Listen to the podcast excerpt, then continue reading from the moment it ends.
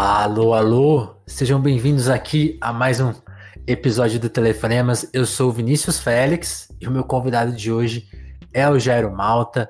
O Jairo que é jornalista, autor do blog Sons da Periferia lá na Folha de São Paulo e muito mais também, que eu sei que ele vai contar pra gente, porque ele também é designer, tem, tem, tem mais aí, tem mais coisa pro Jairo contar pra gente.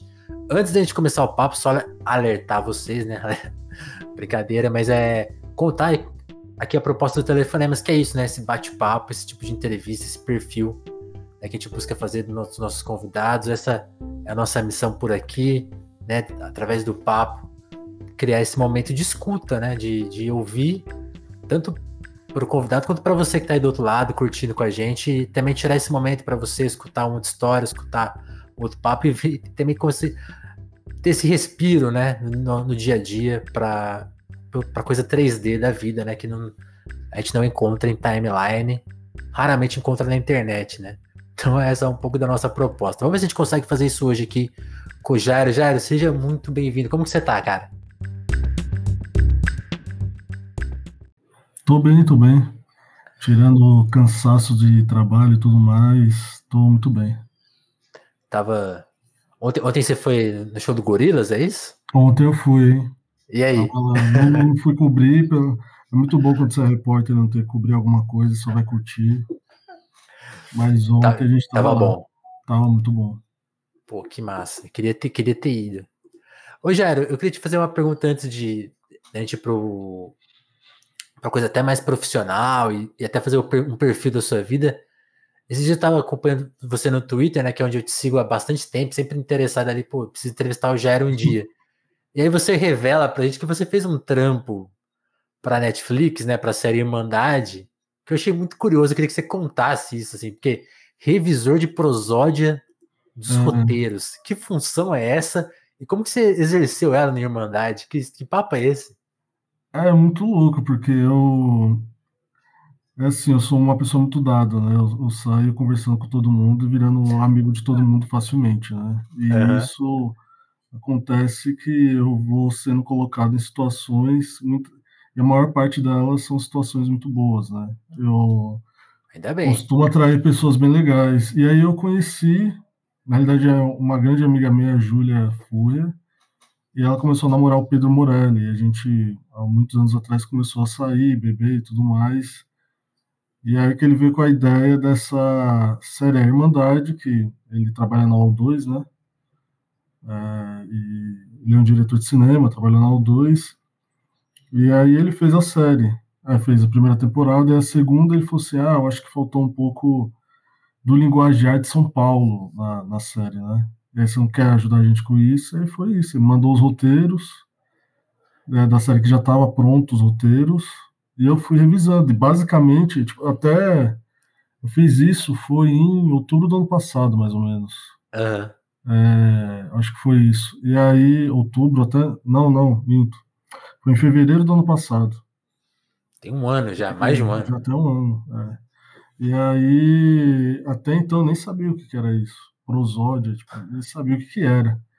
E aí, basicamente, é pegar o roteiro, e aí você vai vendo os diálogos e falando, ó, isso tem a ver com São Paulo, não. Aí vai colocando palavrão, colocando. Em São Paulo ninguém fala essa frase aqui, né? É.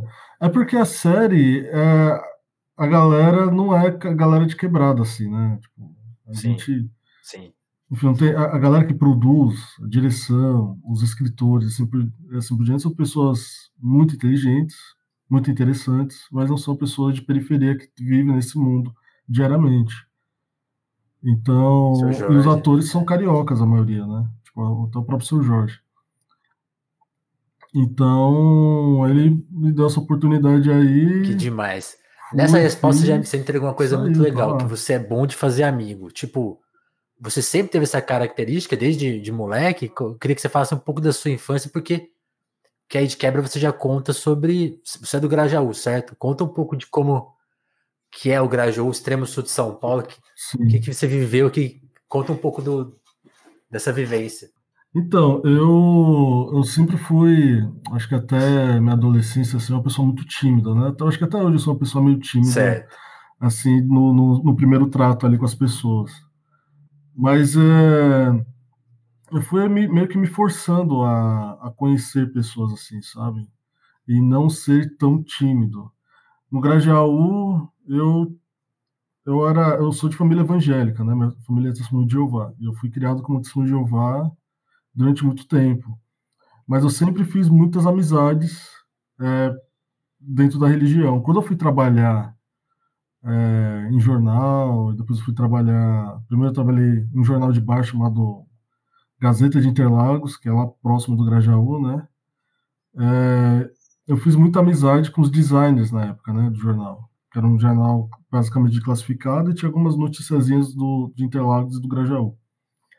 Então, fiz amizades, fui aprendendo a, a, função de jornalista, a função de designer, a função de jornal em si.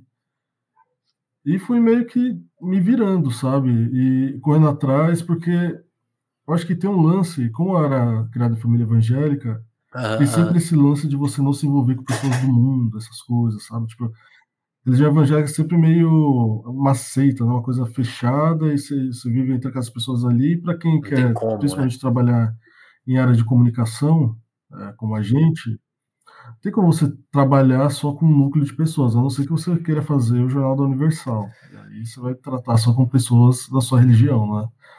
Mas não era o caso. Eu fui. E aí de lá eu fui trabalhar na editora Globo. E aí fui me envolvendo, fazendo amigos.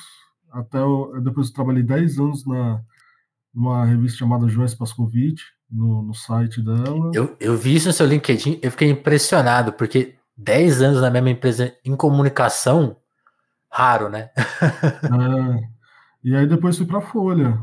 E na Joyce foi, eu acho que o momento, obviamente, 10 anos eu tinha que aprender alguma coisa.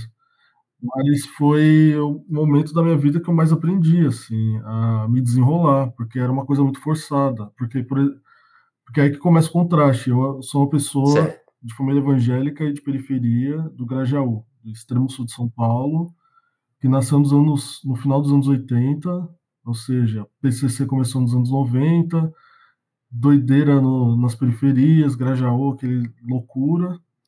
E ao mesmo tempo que eu era de família assim, né, toda periférica, com todas as questões de família periférica, com tio preso, é, indo sempre em cadeia, visitando parentes tudo mais. Que vai falar com a classe A de São de Paulo. Luxo, que era Joyce Pascovitch, né? Ou seja, era, é, o A, A, A mais, né? Que é, tanto que e aí eu, eu tive que realmente me desenrolar. E aí começou vários conflitos também na minha vida, né? De uma pessoa completamente periférica e com esse, todo esse histórico, e aí ter que, sei lá, ir em festa na das luzes, sabe? É, por exemplo, eu fiquei indo no carnaval de Salvador durante muito tempo, e aí ficava junto com o Gilberto Gil no, no camarote. Então, tipo, eu tinha todos esses contrastes gigantes. Tipo, eu tinha acho que 19, 19, 20 anos, quando eu ia no 20, 21, acho que por aí, quando eu ia no camarote com o Gil, eu, tipo, tô aqui nesse lugar tão de luxo, com essa galera tão rica, e ao mesmo tempo eu moro, sei lá, na periferia, lá Sim. no Grajaú, lá do outro lado do, do, do país, né? Então foi. Eu tive que aprender, sabe? A me desenrolar, ir para cima. E é isso que eu trago até hoje. Por isso que, tipo, eu era designer, fazia direção de arte, tudo. E aí eu falei, ah, vamos dar, vamos dar história. Me conta mais um pouco desse contraste, porque. quer dizer, eu, eu, eu, nunca trabalhei com a Joyce, eu tentei trabalhar com a Joyce. e, tipo, se, que eu me lembre, a redação fica perto da Faria Lima, né? Tipo assim, ela é o coração do, da riqueza do. Não, era, era lá, era perto da Faria, da Faria Lima, assim, era na rua chamada Capitão Francisco Padilha, Isso. que é uma, uma travessa é. ali da 9 de julho, né? Bem na cidade de Jardim ali, era ali. Agora ah, tá no, na mesma rua da Trip, ali na. Uhum. Cônigo Eugênio Leite, se eu estou enganado. Que é, é uma travessa da, da Rebouças, né? Que mesmo assim é um lugar muito lugar de luxo de São Paulo, né? Que é uma casona que inclusive tipo, a Joyce ela tem teve essa sacada, né, de ter a editora sendo uma casa grande onde ela faz os eventos dentro da casa, né? Então lá recebeu você imaginar de evento, eu recebi aquele lugar, desde evento de futebol, a evento. Eu lembro até hoje quando o, um dos donos da, da Claro Caramba. foi lá para lançar o, o 3.5G, uma parada assim.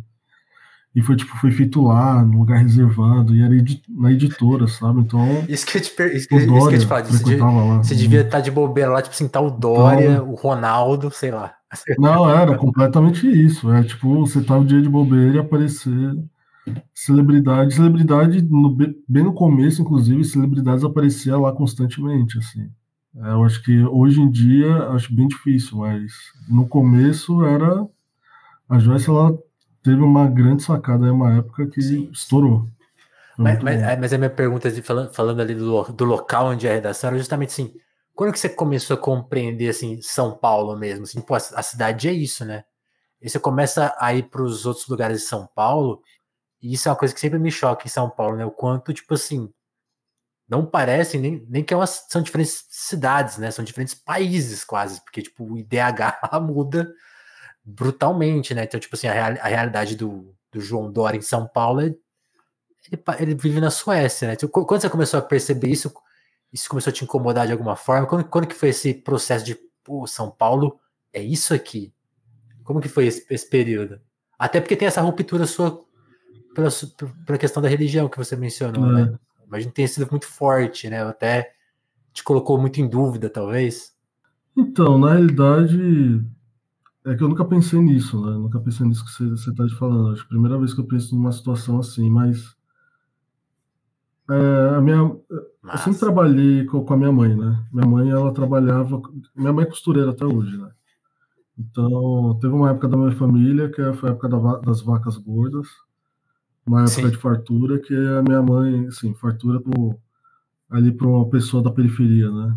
Consegui construir uma casa, um sobrado, né? Consegui construir um sobrado, né? E até hoje não terminou. Essa é a época da fartura. E aí minha mãe trabalhava no. É, qual é o nome? Ali perto da, da estação, no Bom Retiro. E eu trabalhava por lá. Então, desde moleque eu ia com ela, né?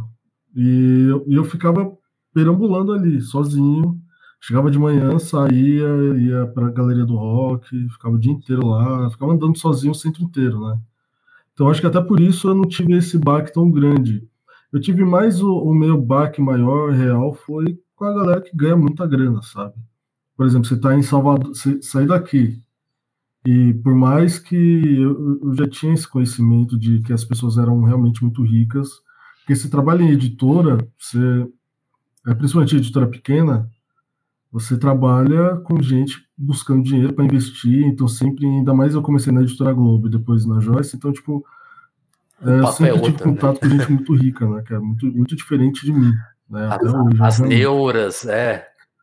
O papel é outro, é, enfim, aí tem outros conflitos, é, aí tem outros conflitos pessoais, enfim, você quer ser igual a pessoa de alguma forma, né? O modo de se vestir, você se sentir inferiorizado, e aí tem todo o lance racial, de pele, e aí tem todo o lance de você não se aceitar, enfim, aí já é um outro assunto.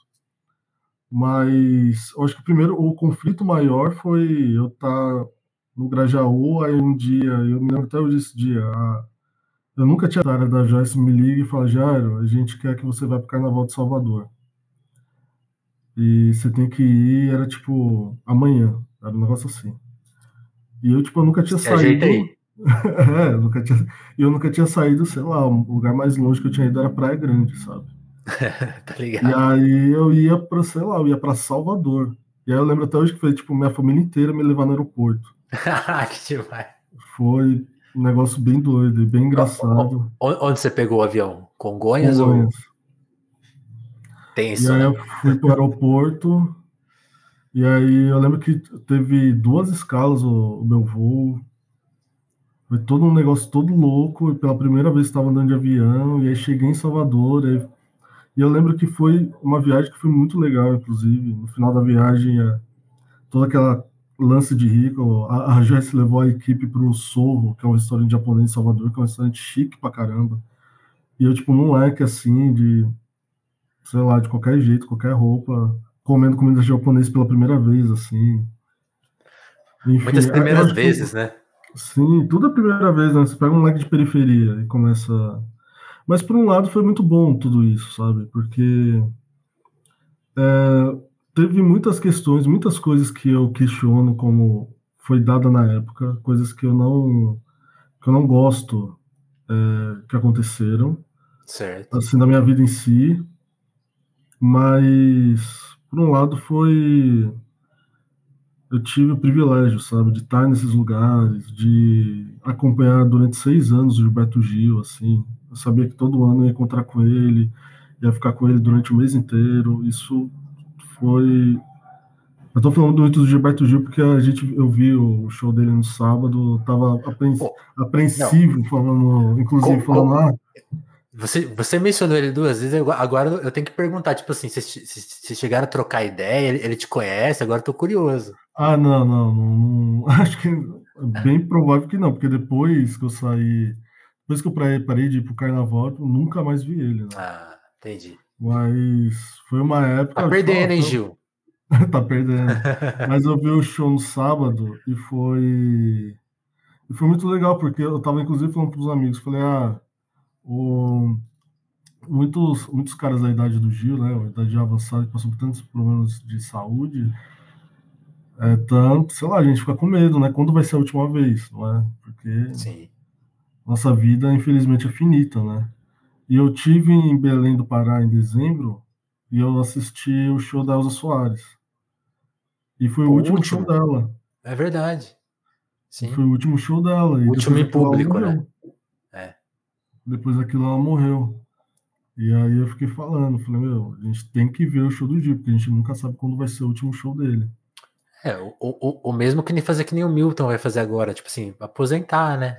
É. Chega, né? E o Milton tá com 80, o Gil tá com acho que 76, não lembro qual a idade dele. Por aí, por aí. E, mas o Gil, tipo, é o nosso Mick Jagger, cara. Ele tá. correu no palco, tocando violão, correndo no palco, gritando. Eu falei, tá muito bem, tá, tipo, tá melhor do que eu.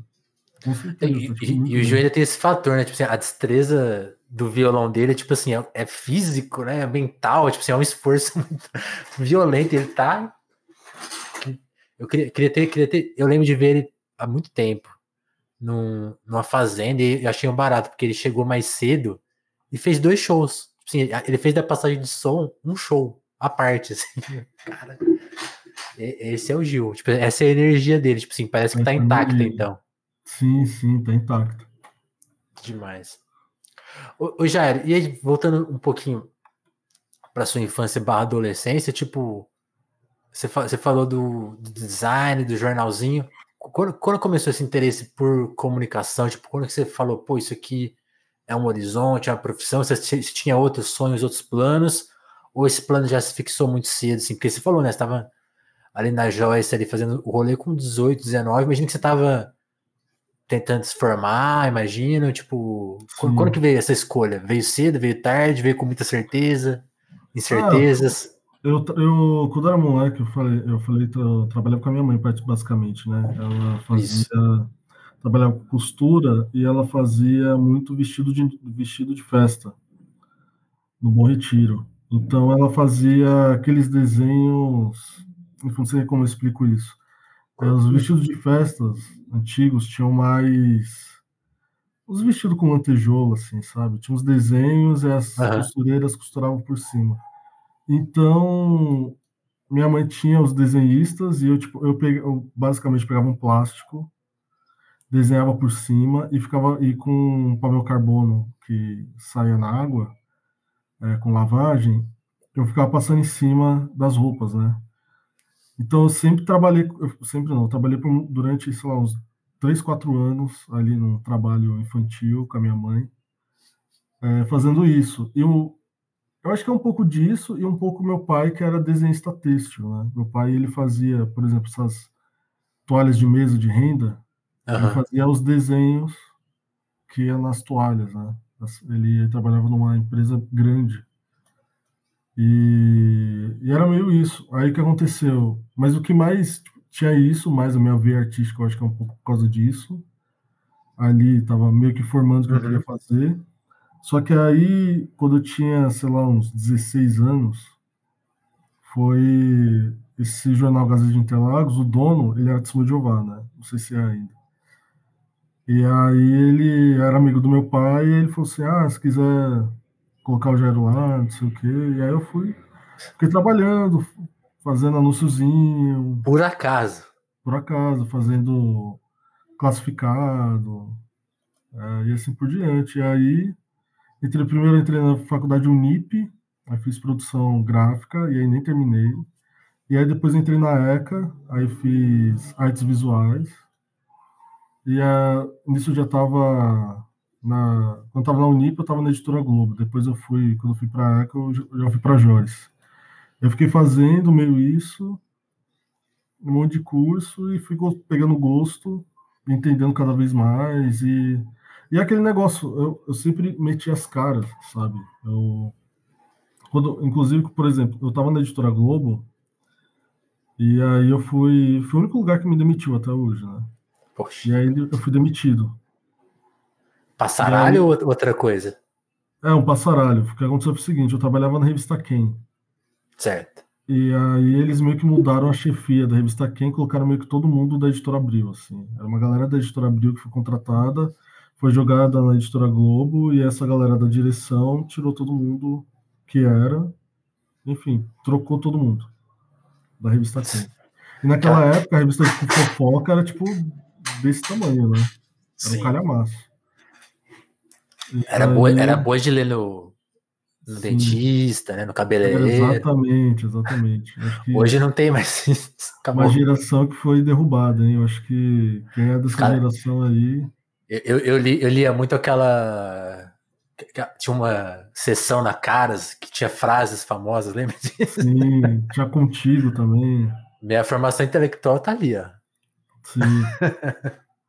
e aí, quando eu fui pra Joyce, eu me lembro até hoje que é o Maurício Sticer, não sei se você conhece. Sim, já, te, já teve era... aqui no Telefonemas. Então, ele era diretor de redação na Joyce. E aí eu cheguei, moleque, assim, moleque de tudo. Aí ele falou: Ah, você sabe mexer com internet? Eu falei, sei. Aí ele falou assim, lógico. você sabe mexer com não sei o que, não sei o quê? Lógico. Falei, lógico, sei é. tudo, sei tudo. Cheguei em casa, e ó, tipo, primórdios do YouTube, hein? Cheguei em casa, abri esse YouTube, falei, tutorial de... Como mexer na internet. É, uma parada assim. Mas era, tipo, é, lembra aqueles programas? Era DreamWorks, era é, Fireworks, ah, umas paradas assim que você tô ligado, fazer, tipo, HTML, sabe? E aí eu, meu, pesquisei como mexer em tudo, assim, porque, tipo, eu já manjava muito de Photoshop, já manjava muito de Illustrator, Corel, essas coisas na época, né? E aí, só que quando ele falou de internet, eu achava que era isso. E aí, mas mesmo assim, eu falei, não, sei tudo. Se é. colocar aí, eu sei. E aí, quando eu cheguei lá e vi que era, tipo, uma besteira, era, tipo, ficar fazendo, cortando fotinho, colocando site, não sei o que, que inclusive até hoje deve ser isso. Aí eu, tipo. Deitou. Deitei. Como diria Casimiro, amassei, sabe? Amassou. Fui pra cima e aí, tipo, foi isso. Eu acho que os moleques de quebrado acho que tem muito isso, sabe? De saber fazer mais de uma coisa e saber fazer muito bem mais de uma coisa, sabe? Total. Porque a gente, a gente se ferra muito. A gente é muito complicado. Você chega, inclusive, por exemplo, eu tenho meu, meu amigo, é o Jefferson, que trabalha lá na Joyce hoje, né? A gente, a, a, além de ter que ficar provando que sabe, né?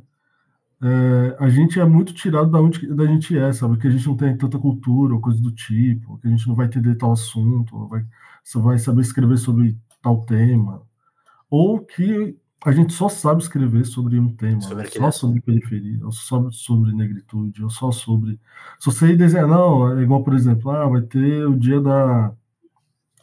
Dia da. Dia 20, dia 20 de novembro, ter lá o dia da consciência negra. Vou chamar ah, o Jair para uma pauta. É, Rola muito isso. isso.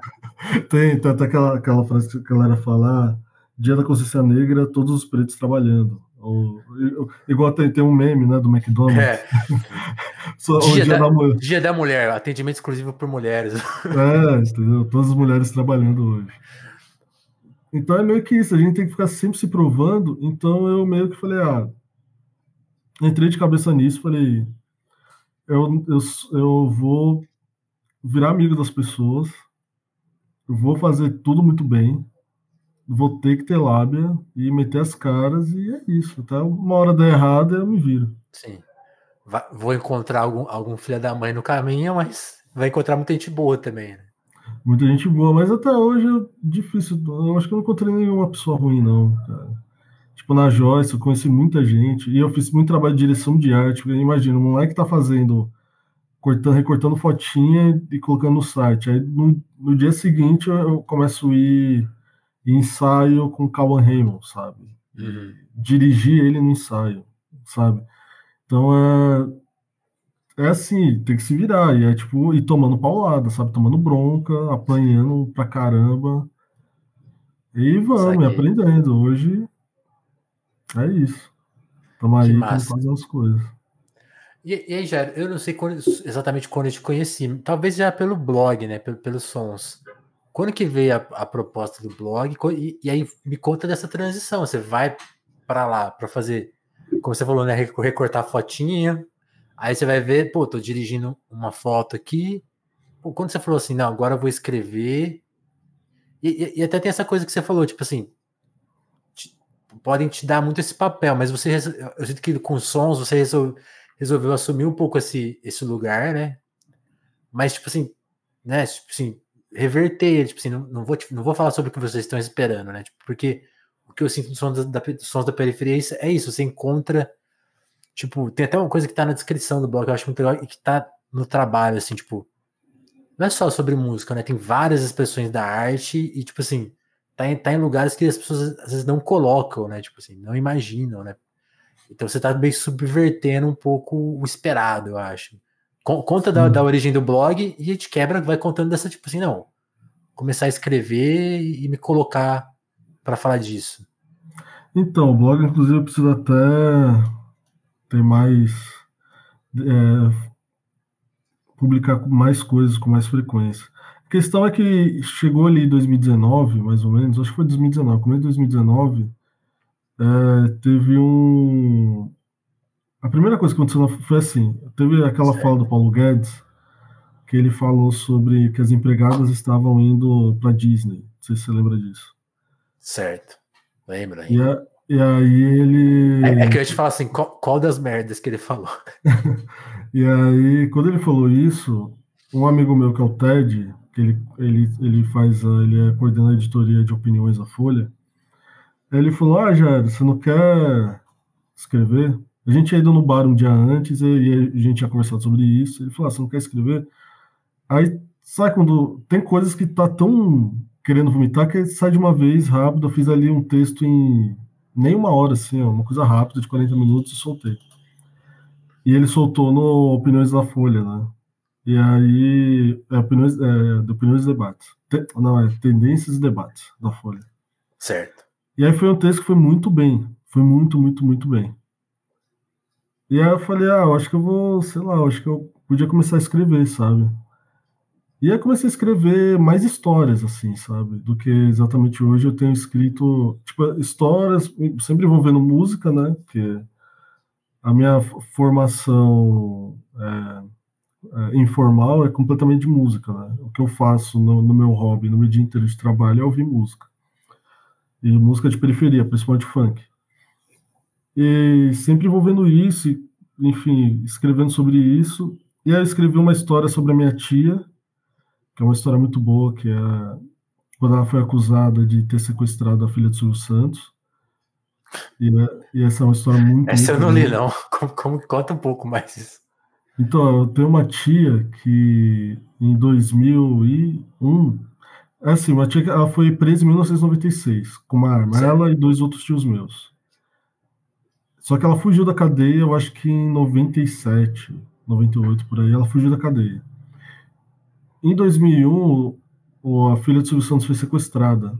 Certo. E a arma que ela usou no assalto em 96 estava na mão do cara que foi lá e pulou. Não sei se você lembra dessa história. Ele Sim. pulou a, Mourinho lá no caso do Silvio Santos sequestrou ele, o próprio Não, Silvio Santos, né? A, a, história, acho que a história é até mais espetacular, Jair, porque ele sequestra a filha do Silvio. Sequestra a filha, aí, aí, aí solta a filha. Solta, aí ele vai para um flat, né? Tem essa história ainda. Ele vai para um a flat. flat, e aí tem A todo polícia- A polícia vai até o flat para prender ele. Ele escapa de uma maneira espetacular, some espetacular. E amanhece no outro dia dentro da casa dos Santos. Então, a história é que no flat, quem foi prender ele foi o mesmo cara que prendeu a minha tia em 96. Aham. E esse cara usava a arma da minha tia até aquele até 2001. Ele tava usando a arma da minha tia, que era um, um Taurus cano longo, não sei o que, não lembro o nome da, da arma. Você lembra que era Taurus alguma coisa? Certo. É, e ele tava usando o cara lá, que eu esqueci o nome dele, ele mata, ele mata esse, esse- ele mata duas pessoas e Caramba, atira na coluna de outra. Não, a história é uma história. Você não tem noção. É tipo, não, obviamente você tem noção porque você lembra disso, mas. é- Era uma loucura que, como um cara Mas eu- sozinho, Eu não lembrava desarmado, que ele tinha assassinado as pessoas. assassinou dois policiais e deixou um paraplégico. Caramba. E a história dos policiais é que ele era muito forte e carregou os três até o elevador. Era uma história muito louca. Mas que, na realidade, as- todo mundo acha que os policiais foram lá para pegar parte do dinheiro que o Silvio Santos tinha dado de recompensa, né? Enfim, é tudo, tudo que tá aí por, por debaixo dos panos a gente nunca vai saber. Entendi. Mas aí, na fuga, ele pegou essa arma e foi para casa do Silvio Santos, sequestrou o Silvio Santos e teve até o Geraldo Alckmin dentro da casa, lembra? Foi, governador de São do cara. Paulo, é, o governador de São Paulo ir lá tirar um sequestrador. Quem é que faz isso, né? Aí o governador toma um tiro, enfim. imagina, de graça. É, é, enfim.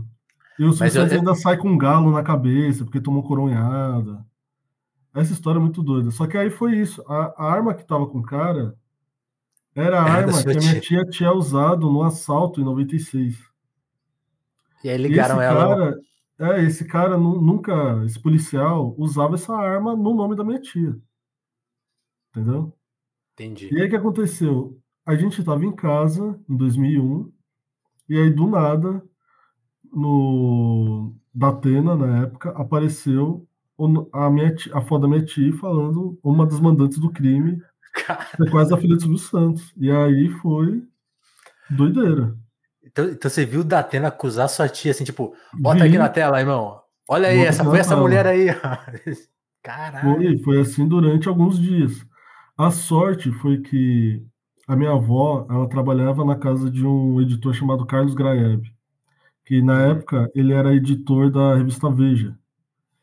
E aí ele, ela ligou pro Carlos e falou: Carlos, a, a minha filha tá fugida, não sei o que, mas não foi ela.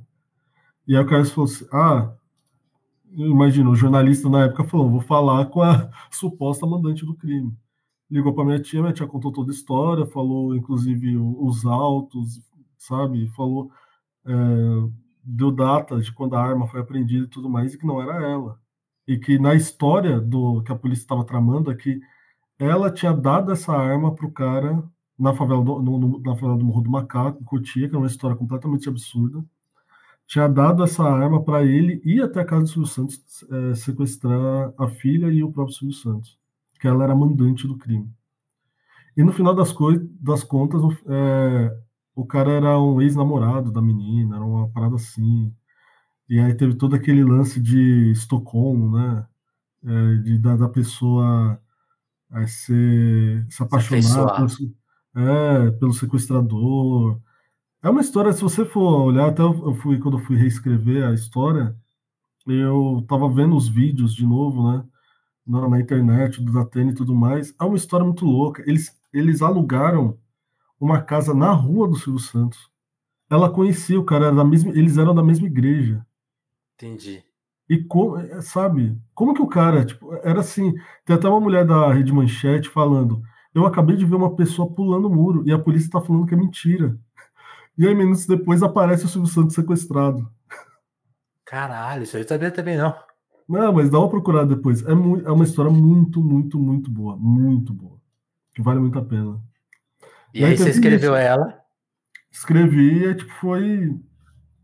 Estourou de audiência na Folha, curtiram muito, gostaram demais. Aí eu falei, ah, vou começar a escrever, começar a escrever umas baboseiras aqui, a galera vai gostar. E foi isso, bem que a Folha me deu muito, muita abertura, sabe? A Folha, até já falando sobre esse assunto, a Folha às vezes é um pouco massacrada nesse, às vezes até com razão, nesse sentido de negritude e tudo mais, todos os problemas até com alguns colunistas. Sim, você até assinou um manifesto lado, lá, né? É, mas por outro lado, é, eu acho que a Folha é um dos únicos jornais, ou até um dos únicos veículos grandes brasileiros que tem é, se afeiçoado com essa situação, sabe? Ido atrás de tentar mudar o quadro de funcionários, pelo menos, entendeu? Sim. É, o último trainee negro de, de, jornalistas negros, que inclusive eu participei, todos os jornalistas foram contratados. Todos os jornalistas negros foram contratados para a Folha, né?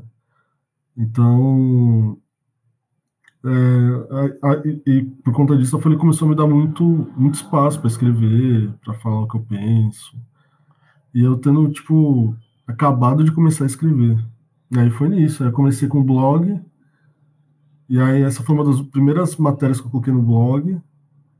E deu uma estourada. E é isso, também até hoje. E aí você começou a assinar coisas em outros lugares, né? Fazer coisa para ilustrada. Aí você foi, aí você foi seguindo, assim, aí você foi se encontrando, tipo, pô, agora tem uma nova profissão. Foi meio isso?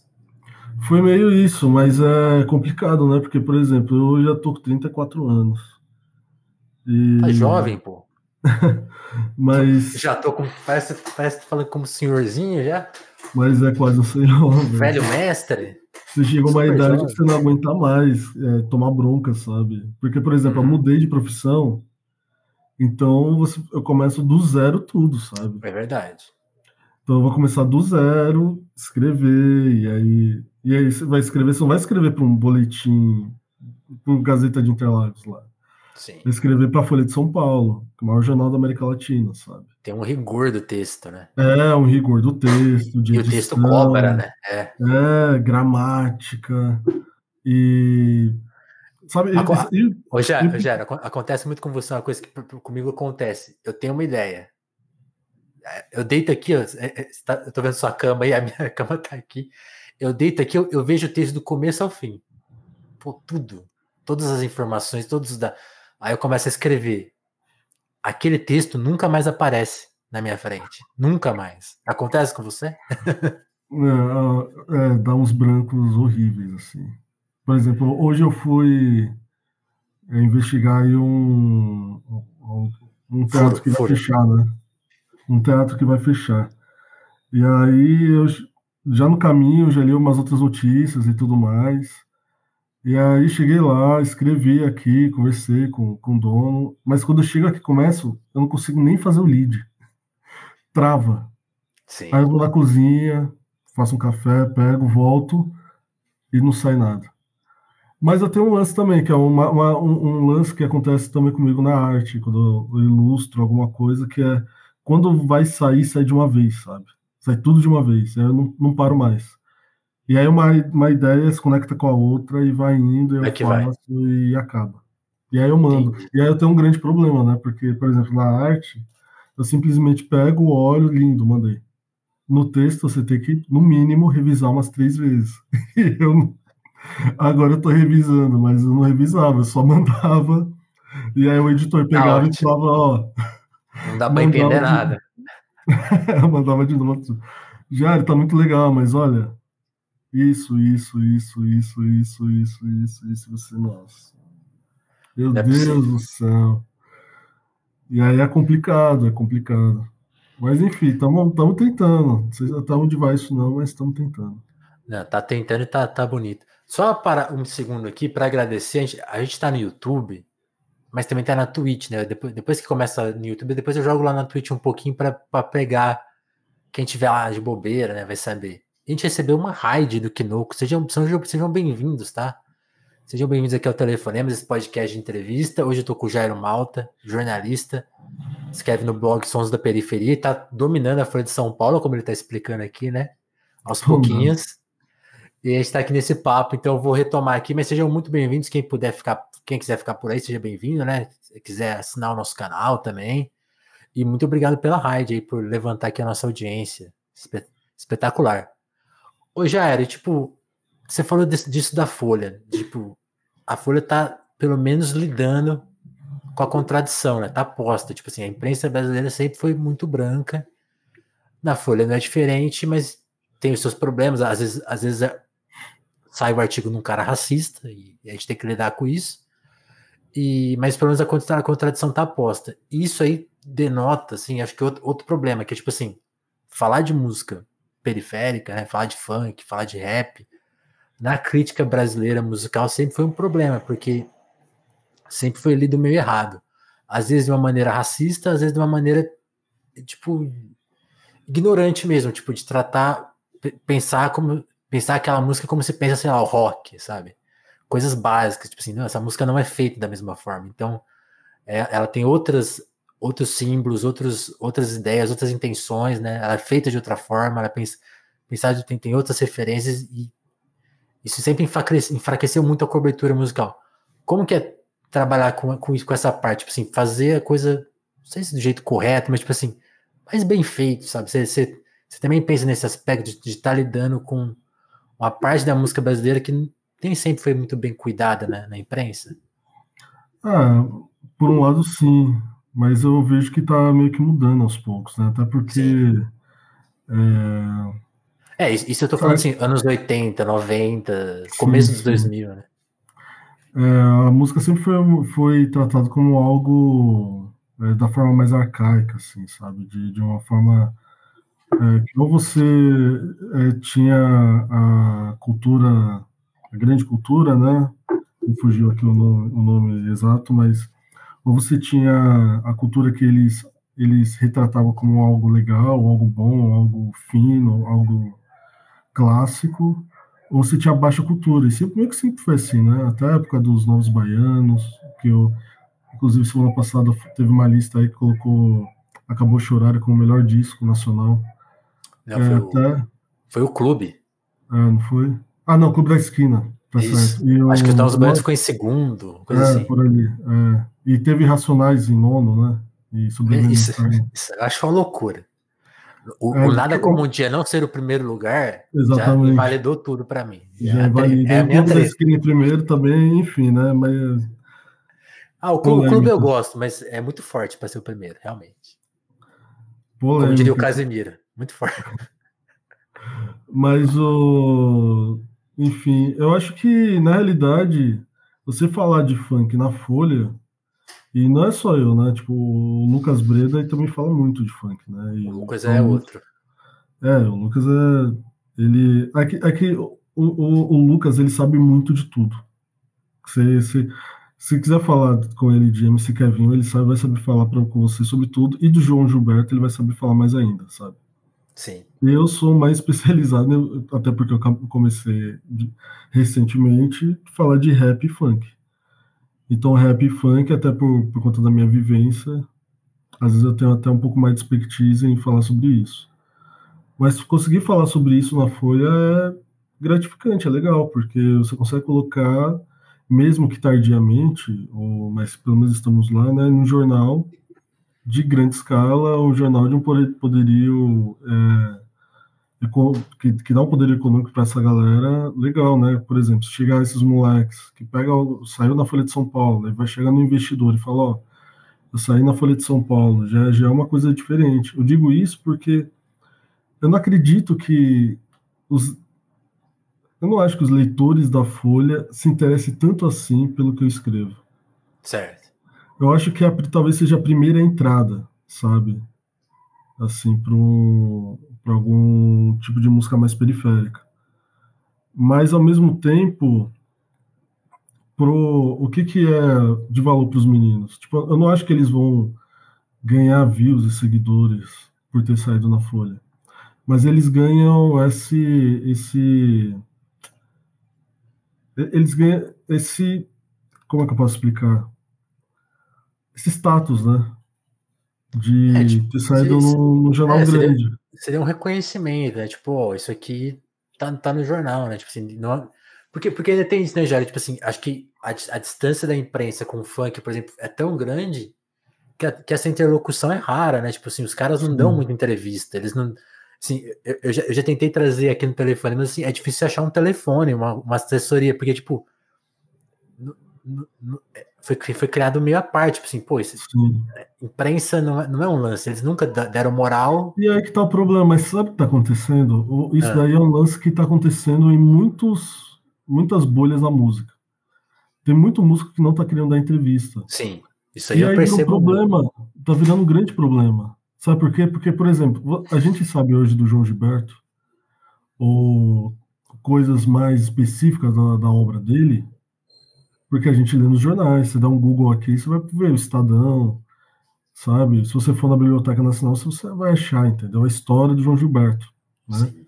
Ou dos Novos Baianos, que eu já falei, ou então do Caetano Veloso, do Gil, ou assim por diante. Você vai ver a documentação da história. É, mesmo que você não ache, por exemplo, por exemplo o João Gilberto, que é super, deu pouquíssimas entrevistas na vida, mas essa cobertura da obra dele te dá os rastros para você identificar né, as coisas. Exatamente. Realmente. Só Você acha que a gente, está per... tá perdendo historiografia, tá, então? Tá, tá, eu acho que tá.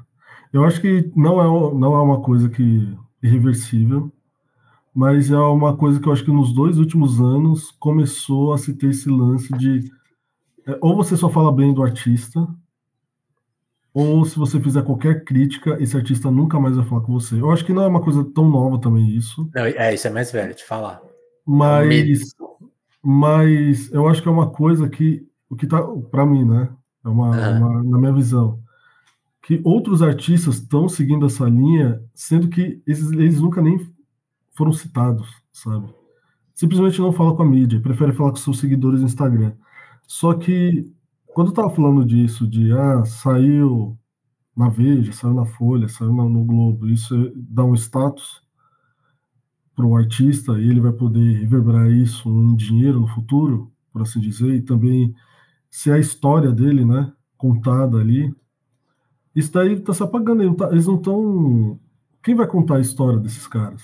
Por exemplo, quem vai contar a história do funk, sendo que o funk é um dos maiores, para mim, é um dos maiores eventos do mundo, é um dos maiores é, é, eventos culturais do mundo, sabe? Sim. Tipo, em termos de vanguarda, né? É, o, o, movimento do funk, se você for no baile da 17, sexta, sábado e domingo, quinta, sexta, sábado e domingo, você vai ver um fluxo de pessoas gigantesco que você não vê ou que você só vê no carnaval. Isso em Paraisópolis. E isso só aqui em São Paulo, em um, sabe, em um ponto. Em Sim. Heliópolis, mesma coisa. Se for na, no 12 do Siga e tem tipo, vários outros bailes, é a mesma coisa. Então, quem vai documentar isso, sabe? Entendeu? Porque é, não, porque é, é, é louco isso, né? A, a, a, gente confiar isso só à internet Perde, os feeds vão sumindo, né? Então, por... Os feeds vão sumindo, e aí, por, por exemplo. exemplo imagina que tem, tem, por exemplo, tem música que só existe no YouTube, né? De funk, eu sei, tá, tá, tá no SoundCloud perdido e tal. Ou que só tocou, sabe, um DJ tocou. Então, tipo assim, não, não, é, não tem essa lógica do fonograma do Spotify, tem algo. Vai perdendo, vai precisar. É, tipo, você, os caras têm que pensar nisso. Spotify, né? sabe? Mesmo Spotify ou, ou é complicado, por exemplo, no Lollapalooza agora, é, eu vi vários artistas reclamando de, sabe, textos críticos sobre os shows, entendeu? Ah, sim, teve isso, é verdade. E, cara, teve o, um jornalista do G1 que ele escreveu sobre o Matuê, por exemplo. E ele fez um texto gigantesco só falando bem do Matuê. Só que por conta do título, o Matuê foi, falou um palavrão lá no Twitter, falando mal do, do, desse jornalista. E eu falei, meu, a gente se mata, escreve, a gente estuda a carreira do cara e o cara não lê a matéria, sabe? Detona a matéria. Detona a matéria, não entende que aquilo lá é algo que vai ficar para a história dele, que aquilo é algo bom para ele, que é bom para a carreira dele, ele não entende isso. E ferra tudo, sabe? Então, lá, eu acho que o Sons da Perífero, só voltando lá atrás, lá onde a gente estava, onde a gente iniciou Não, mas tá, papo, tá, tá bom esse papo. Essa linha de raciocínio é mais um é um blog que voltando agora depois do carnaval, né, que as coisas no Brasil e agora o carnaval foi no meio do ano, que eu, eu, consigo, vou Teve conseguir dois, né? é, eu vou conseguir aos poucos deixar registrado, sabe? Massa. A história de algumas pessoas, de alguma. Se conseguir dar um Google lá, você procurar, procurar alguns MCs, alguns bailes, o que, que era o baile da 17 vai estar tá lá, escrito, e é meio que nesse sentido. Eu gostei muito disso aí que você falou, porque aí vou só defender a minha parte aqui, que é isso, tipo assim, eu colaboro na Pop Low. Semanalmente a gente destaca 10 músicas, pelo menos, em, em média, brasileiras, novas, né? Tipo assim, às, às, vezes só mencionando, às vezes tentando dar um apoio crítico, tipo, ah, o cara tentou fazer isso aqui e tal. E é louco, porque, tipo assim, tem artista que lê. Já, já conversei com um cara falou, pô, você não fez uma coisa muito legal. Mas ele, ele falou numa intenção massa, tipo, valorizou o espaço, né? assim, tem, tem muita gente que ignora, assim. Aí depois você ver a pessoa, pô, mas ninguém tá discutindo o que eu fiz. Tipo assim, pô, tem uma discussão aqui, você nunca, nunca incentivou a leitura, ou. Né, eu, eu, acho interessante essa dualidade, assim. É, todo mundo quer sair na imprensa, mas ninguém quer conversar nada, assim. Parece que é uma coisa automática do FI, que é um comportamento que também tá muito na gente, tudo bem. Mas eu, eu sinto falta disso, até tipo e aí, pensando em, em, entrevistas, assim, eu nem reclamo, porque eu sei que cronograma é uma coisa maluca, mas, tipo assim, eu gostaria que mais artistas viessem, por exemplo, aqui. Pô, é pequeno e tal, mas é mais um espaço pra gente fazer outras perguntas, fazer as perguntas que, que, não, que, o, que o G1 não vai fazer, que o Fantástico não vai fazer, né? E que, que falem, e falem, espero que eles falem com vocês, falem tentar falar com todo mundo, né? Tentar trabalhar mais. Eu penso muito no monobral, tipo assim, oh, trabalhar 24 horas pela música, né? Tipo, não ficar esperando as coisas acontecerem. Da nossa parte e da parte dos artistas também, né? E quando tiver um papo rolando, se tiver um papo, que seja para discutir, né?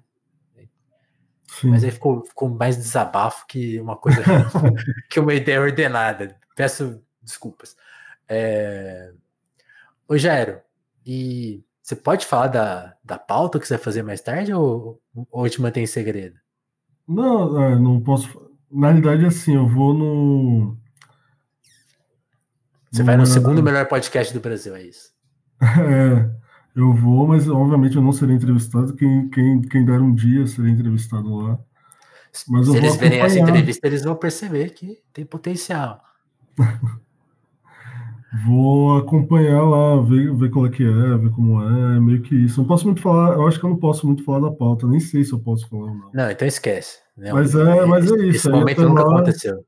Aí até lá e é isso, ver, ver como é. Basicamente massa, isso. E tipo, aí fa falando ainda de música, eu queria que você destacasse alguma coisa que você fez que você se orgulha, assim, tipo, não, essa eu coloquei na folha, assim.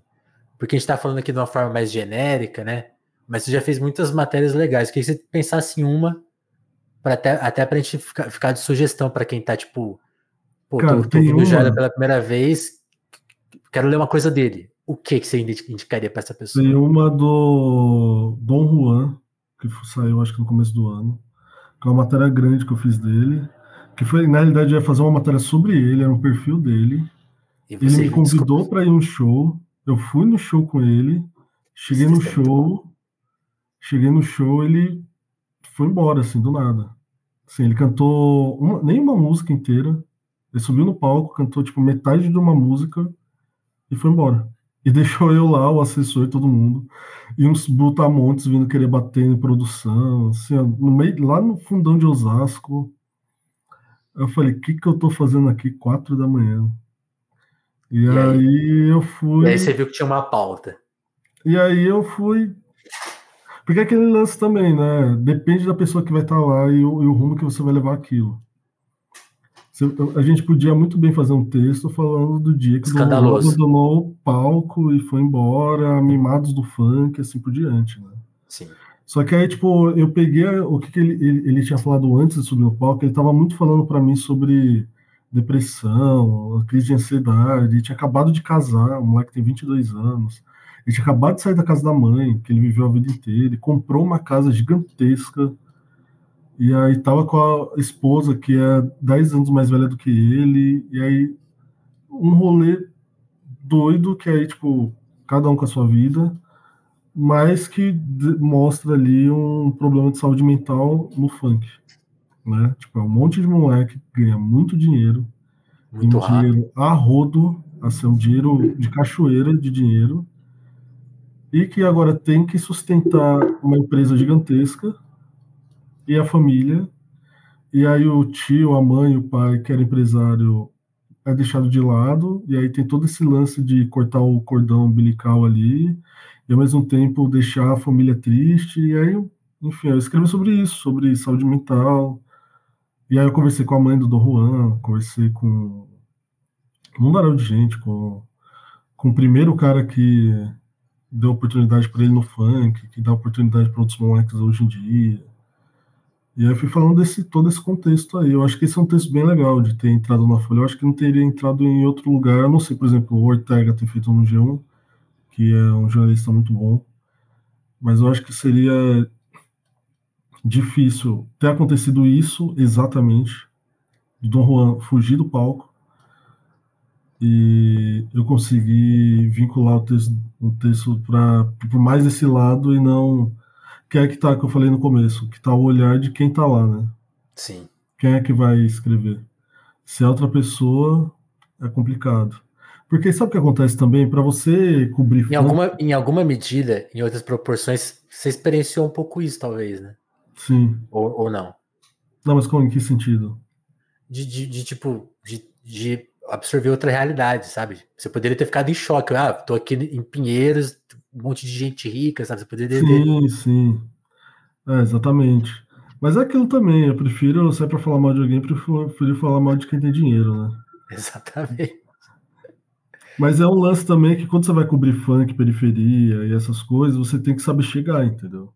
Sim. Você tem que saber chegar, entender o contexto, entender a vida das pessoas, saber que não é só aquilo. Porque, por exemplo, do Juan fugiu do palco, é, eu não posso comparar ele a um sertanejo, entendeu? Tipo, o sertanejo ele tem apoio de saúde. Tipo, o, o, sertanejo, inclusive muita gente fala mal por conta que recebe dinheiro do agro, não sei o quê. Mas sertanejo é o mundo ideal da música brasileira, sabe?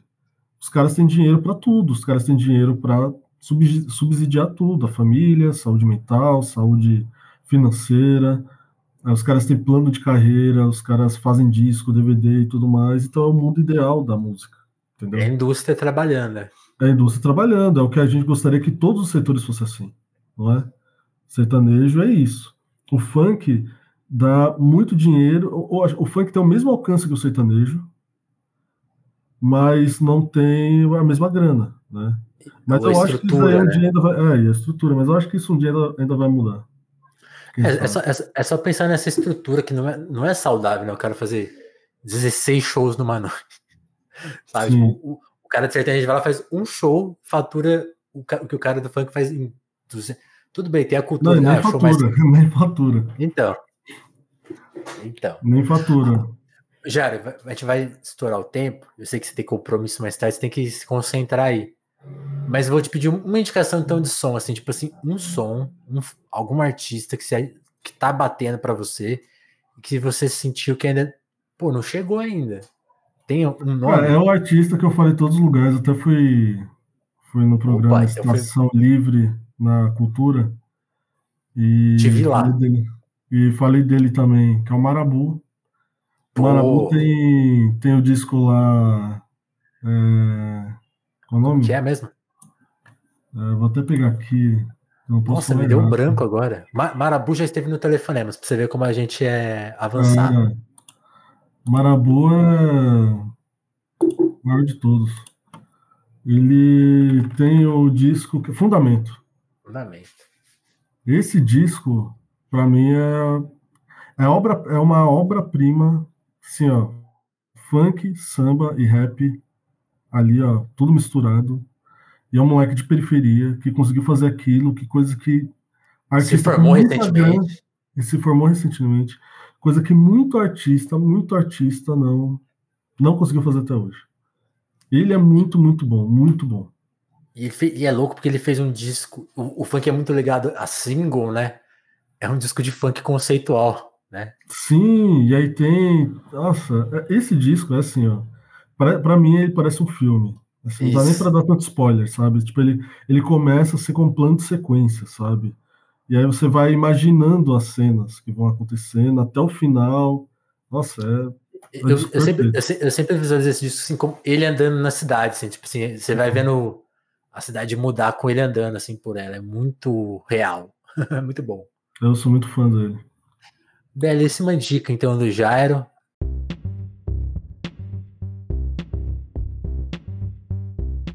Agradecer muito aqui a sua participação, Jairo. Só te pedir licença rapidinho para convidar todo mundo que está assistindo isso aqui ao vivo, no YouTube, na Twitch, ou tá vendo aqui a versão em podcast nas plataformas de áudio, para apoiar o Telefonemas, que é uma iniciativa independente, né?